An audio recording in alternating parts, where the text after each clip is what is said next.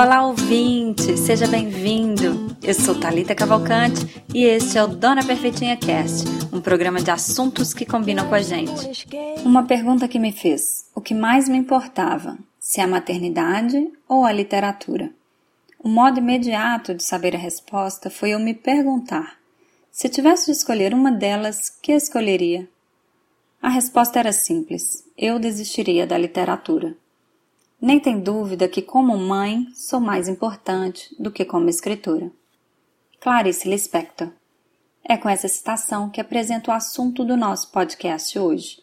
Falaremos dos cuidados que devemos ter com o bebê e também dos cuidados que a mamãe deve tomar durante a gestação e a amamentação. E a minha convidada de hoje no Dona Perfeitinha Cast para falarmos desse assunto tão importante e tão especial é Bruna Colasso, assessora materna responsável pelo Mãe Coruja Assessoria Materna, que atua na região metropolitana de Campinas, São Paulo.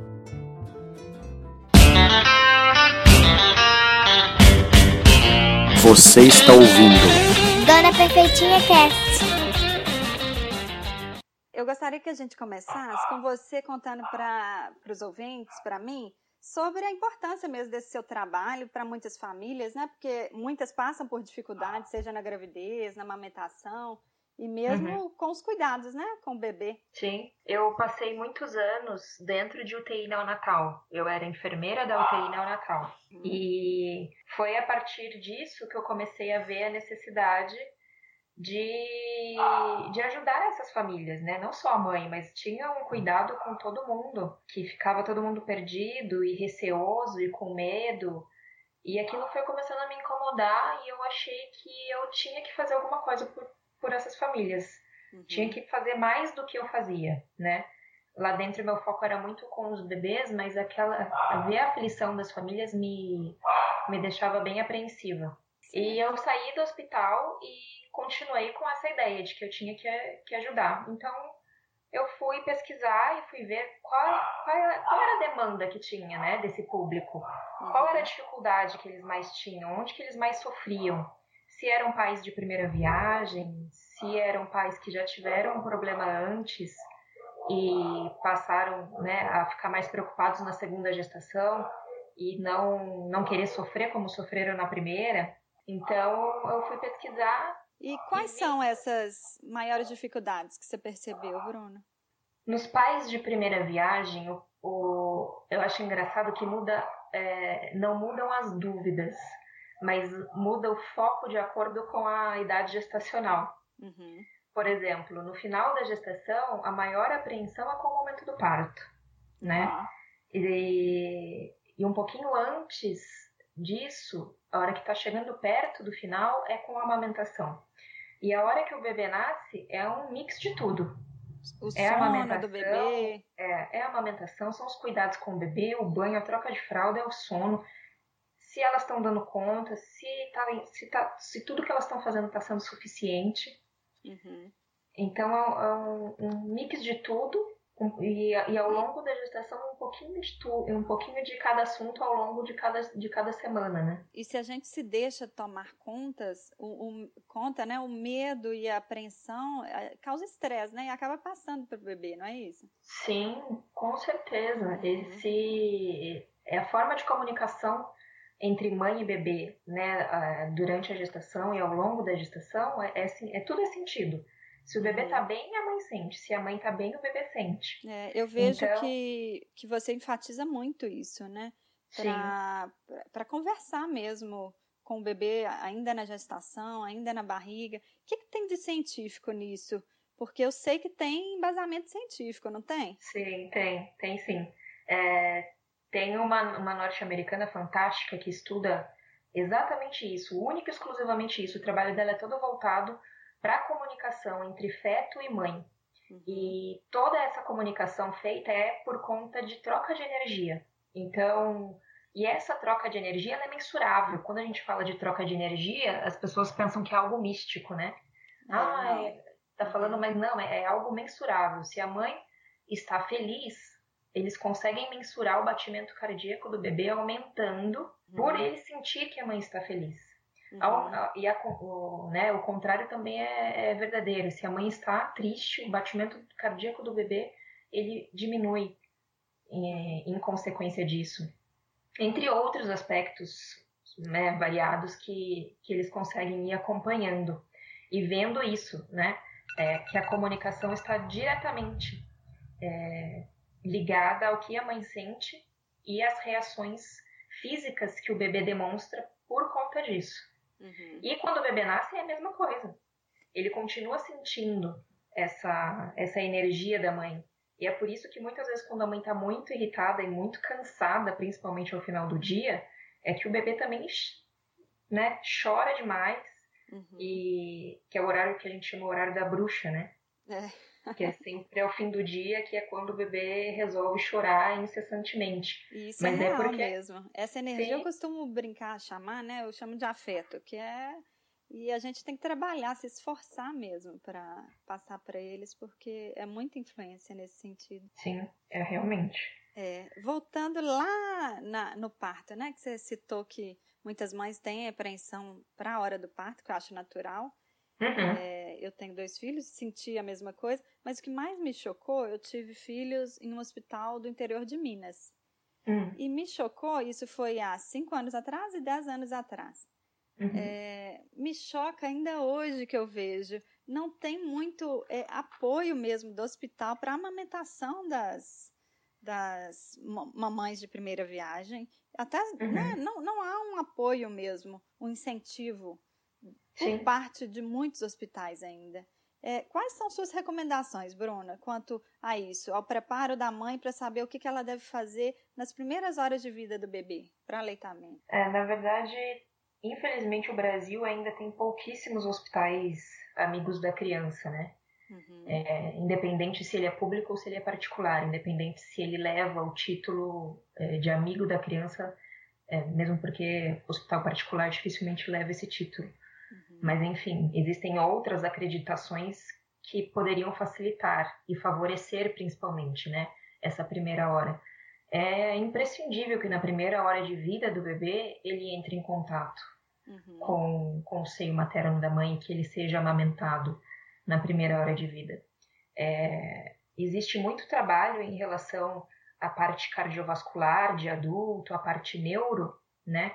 Dos adultos e muito se fala em, em hora ouro em relação ao uh, atendimento desses pacientes cardíacos e neuro. E para os bebês, essa hora ouro é nessa primeira hora de nascimento. Hora ouro. Isso, e pouco se fala disso.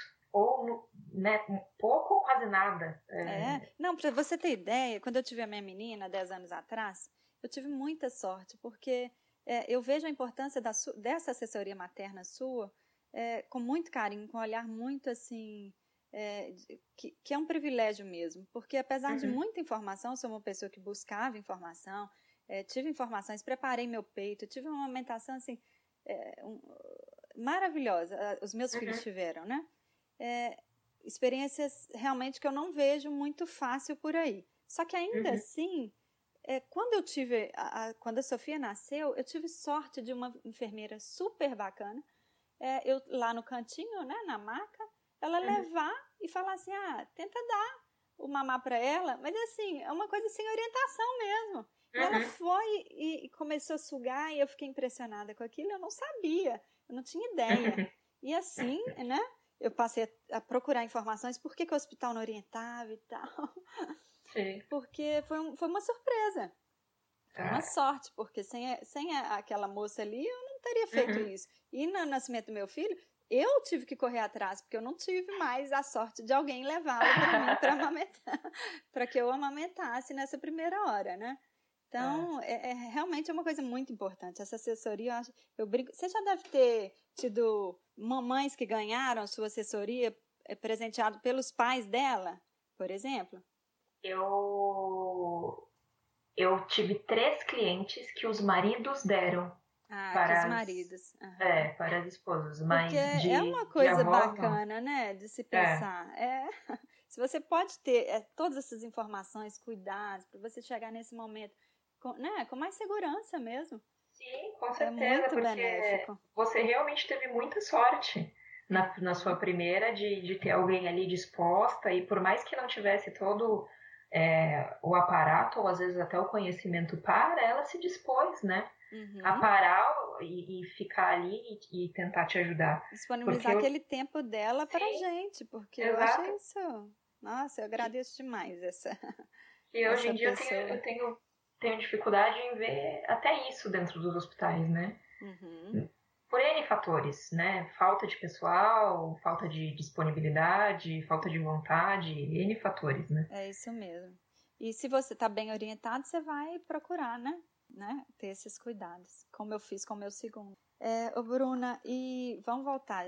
Depois que, né, esses, esses primeiros cuidados nas primeiras horas, eu, eu já vi muitas mamães acharem que não tem leite, porque uhum. o colostro, né, o, o primeira leva do leite materno, é isso mesmo, né? Tô falando é, correto? Não, tá falando certinho. É, ele, ele não é, não, não, não é muito, né? Ele não vem intenso não, como é. vem o leite depois. E aí eu, eu vi, vejo muitas mamães achando que não tem leite, já querendo uhum. complementar de cara. Uhum. É, é, é, assustador para mim, porque é falta, é só falta de informação mesmo, eu acredito. Exatamente. O pior, o pior é que é isso mesmo, é falta de informação. Porque o colostro, eles são gotas. Uhum. É de uhum. gotinha mesmo. E daí elas mexem no seio ou alguém ainda, dá, né, enquanto está internado, vem verificar se tem o colostro e vê que só sai uma gotinha e a pessoa começa a ficar desesperada. Uhum. Fala, eu não tenho leite, porque só tem gota saindo, né? Mas o colostro é isso, são gotinhas. E Até naquele, que... é, no falar. temor de não amamentar, não conseguir alimentar seus filhos, aceitam uhum. que realmente não tem leite. Sim, exatamente. E, e é, a descida do leite, né, que é realmente aquele, aquele boom de leite que a mama fica parecendo duas bolas de capotão, é, de tanta quantidade que vem, demora 72 horas. Mas 72 horas não do momento que o bebê nasce, e sim 72 horas do primeiro estímulo. Então, por isso também que aquela primeira hora de vida, aquela hora ouro que a gente conversou, é importante. Porque se, essa, se esse primeiro contato não acontece na primeira hora de vida, essas 72 podem virar 76, 78. E o desespero da mãe vai indo junto nessas 70 e lá vai um monte de, de horas, né? É, deixa eu te perguntar, e sobre preparar as mamas mesmo para amamentação durante a gravidez? É, antigamente é, tinha um preparo específico de bucha, de pedra no seio. Hoje em dia não, não, a gente já sabe que não precisa ser feito isso. Uhum. É, quando você faz isso, na verdade, você tira uma proteção que está sendo realizada ao longo de toda a gestação, que é pelos tubérculos de Montgomery, que são pequenos pontinhos que todas as mulheres têm ao redor da auréola e que ficam cada vez maiores é, com o passar das semanas gestacionais. Olha. Uhum. Eles cuidam dessa área, então eles que vão hidratar a auréola, eles que vão modificar a pigmentação da auréola, eles que vão fazer esse preparo. Uhum. O que a gente pode contribuir para isso né, e favorecer os tubérculos é tomando sol. Uhum. 10 minutinhos de sol na mama, sem sutiã, sem creme, sem nada, sem pomada. Só uhum. o sol, 10 minutinhos por dia, é, ajudam bastante. E o creme não pode, né? Creme só se for hidratante e a pomada de lanolina, que é a pomada mais né, recomendada para o seio, ela também pode ser utilizada antes, porém é uma quantidade de grãozinho de arroz. Ah, é tá. É quase nada, uhum. porque se você passar muita pomada, é, vai prejudicar os tubérculos de Montgomery a fazerem o, o que eles precisam. E daí é a mesma coisa que você pegar a bucha e passar. O sol é, é que é a grande indicação mesmo. É, é a melhor preparar. opção. Uhum. Uhum. Eu estou impressionada porque eu, eu cheguei a passar bu a bucha. eu achei que foi assim, sensacional, porque ela ficou resistente, né? Uhum. No início eu sofri, depois, nossa, eu nem sentia. E continuei passando até ter meus filhos. Então, olha só, gostei disso. Quer dizer que não é ela, né? E o sol é. que eu pegava de manhã é que estava fazendo realmente o, o, preparo ali. Porque eu, eu, peguei o sol também, 10 minutinhos toda manhã eu pegava. É, durante a gravidez. É, é, ótimo, é incrível o sol. Uhum. Bacana, gostei. Dona Perfeitinha Cast. Porque refletir faz bem. depois que o bebê nasce, muitas dificuldades, né, que a, que a uhum. mamãe enfrenta. O que, que, que, é mais comum mesmo, num primeiro momento? Qual, qual é a dificuldade mais comum que você, você vê as mamães passando? O sono. Ah, é? É, o sono. É a, é a dificuldade de entender, também por falta de conhecimento, que o sono do bebê é completamente diferente do sono do adulto. Então elas querem que o bebê durma como nós dormimos. Uhum. E não é assim, né? Acaba que elas prejudicam o sono do bebê por falta de conhecimento e daí não dorme os dois, não dorme o bebê, não dorme a família toda. Uhum. Por Qual que é o erro mais comum?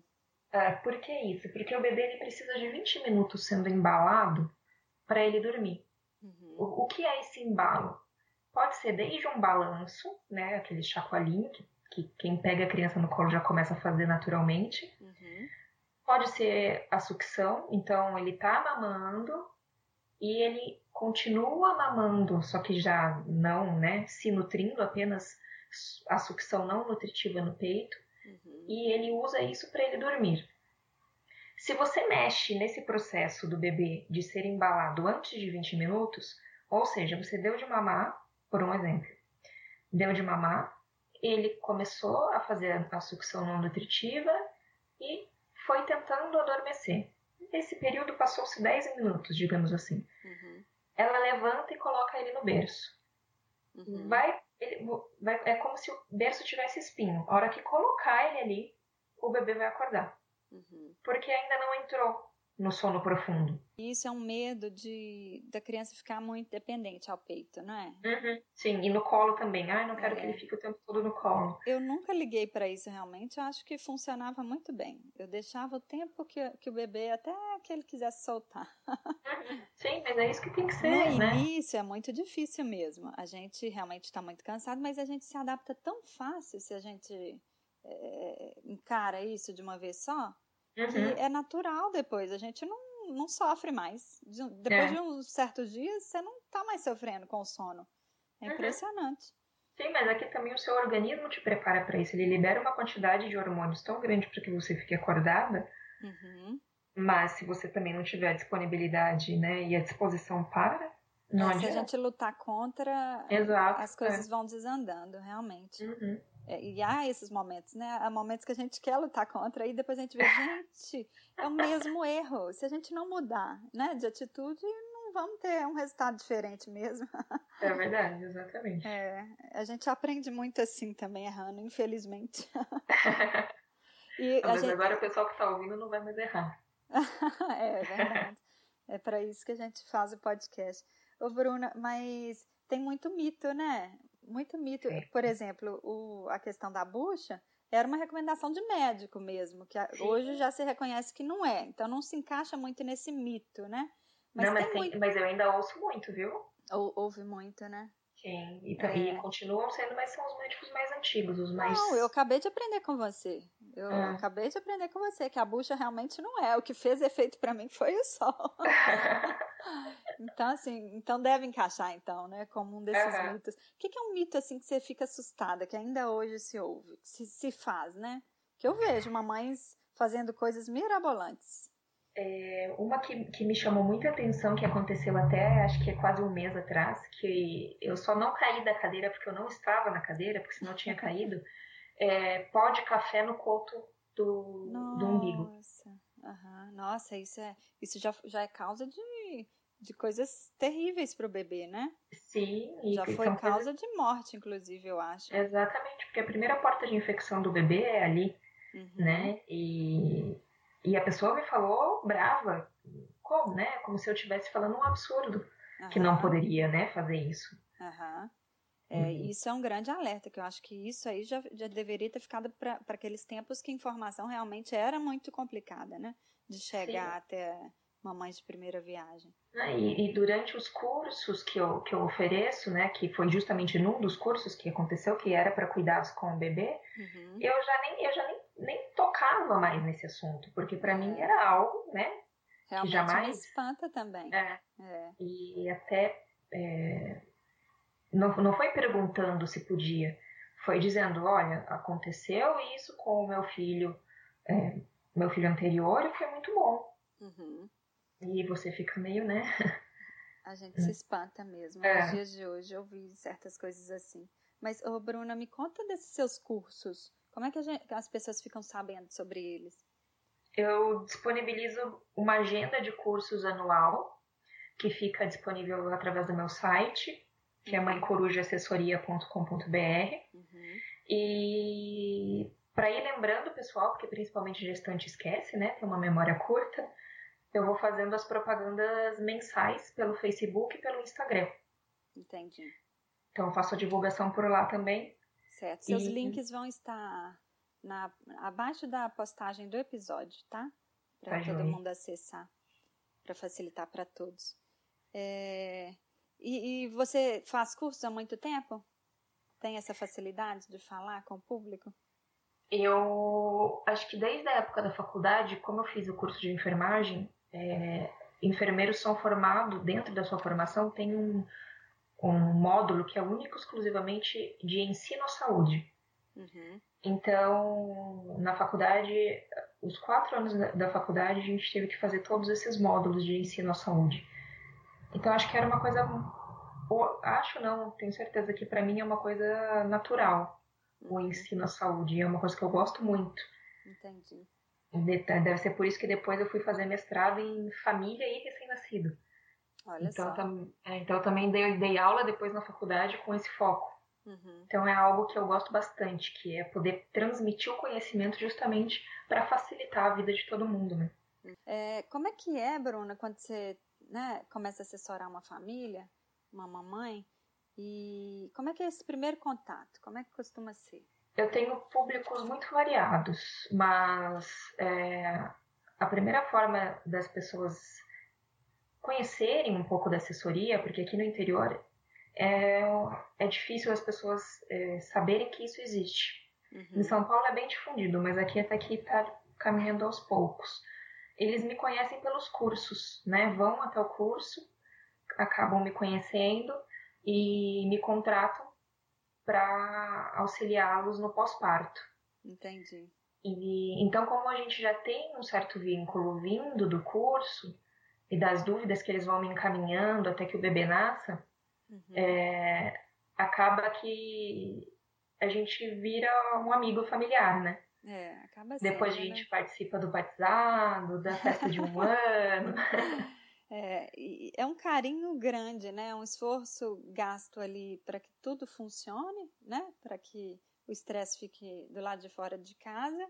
Sim. E, mas às vezes pode ser que também não funcione, né, Bruna? No caso, por exemplo, da amamentação.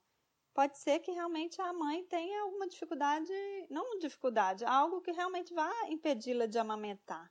Sim, com certeza. E, pode e ser nesses... que ela tenha, uhum. tenha feito algum procedimento é, não são todas, mas em, em, alguns casos de redução de mama, por exemplo, pode ser que tenha uma, uma dificuldade de amamentar, uma quantidade reduzida de leite. Uhum.